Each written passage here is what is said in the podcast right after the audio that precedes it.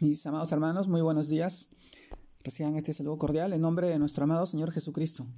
Y en esta oportunidad, permítanme poder compartirles la reflexión de hoy día, el cual se titula Libres de condenación. Y el título de hoy día nos lleva al pasaje que encontramos en el libro de Zacarías, capítulo 3, versículos del 1 al 4, en el cual nos dice, me mostró al sumo sacerdote Josué, el cual estaba delante del ángel de Jehová y Satanás estaba a su mano derecha para acusarle. Y dijo Jehová a Satanás, Jehová te reprenda, oh Satanás. Jehová que ha escogido a Jerusalén te reprenda. ¿No es este un tizón arrebatado del incendio? Y Josué estaba vestido de vestiduras viles, y estaba delante del ángel.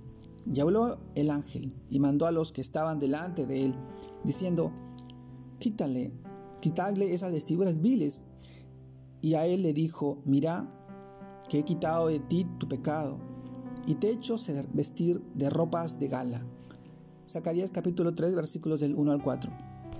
Mis amados hermanos, el título de hoy día de este devocional, Libres de condenación. Y este pasaje de Zacarías que nos lleva a reflexionar, vemos que, que en este pasaje una verdad impresionante acerca del mundo espiritual que debemos conocer hoy y sobre todo en profundidad es esta revelación que tiene el profeta Zacarías. Sí, Satanás está como acusador señalando o mostrando la culpabilidad del acusado, condenándolo.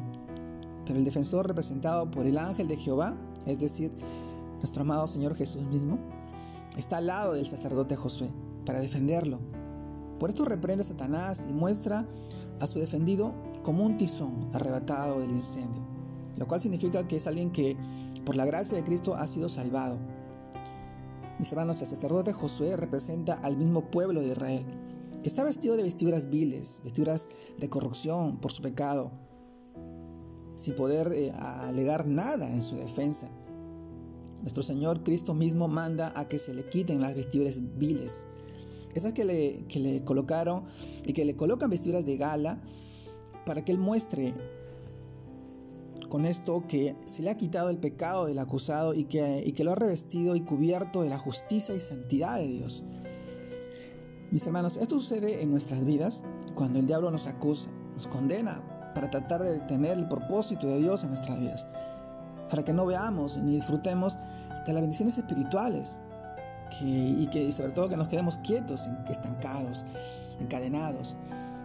Pero es la gracia de nuestro amado Señor Jesucristo que está para defendernos Así que yo te preguntaría a ti, ¿quién acusará a los escogidos de Dios hoy en día? Dios es el que justifica. Romanos 8:33 así nos dice, Él es nuestro defensor, Él es nuestra justicia hecho, hecho vivo. Él nos defiende para que no andemos en condenación porque esta, esta nos llevará a repetir los mismos errores una y otra vez al no aceptar la justicia y santidad de Cristo con la cual hemos sido revestidos. Mis hermanos, por lo tanto, estamos llamados a aceptar y colocarnos esta nueva vestidura de gala para vivir libres de la condenación, del pecado. Por esto, el pecado no tiene ningún poder sobre nosotros.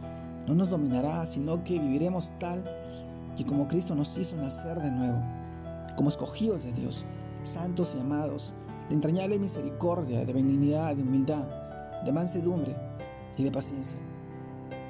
Mis hermanos, libres de la condenación por la gracia y misericordia de nuestro Señor, por su sangre derramada en la cruz, por nosotros, libres del pecado, libres de toda maldad, de toda acechanza del enemigo.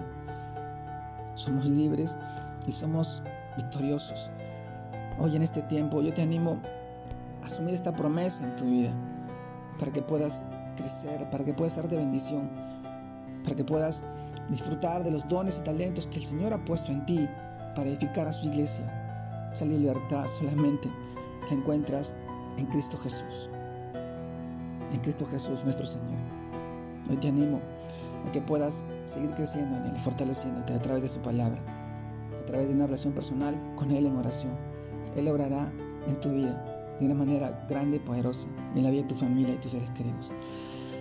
Créelo así, mi hermano.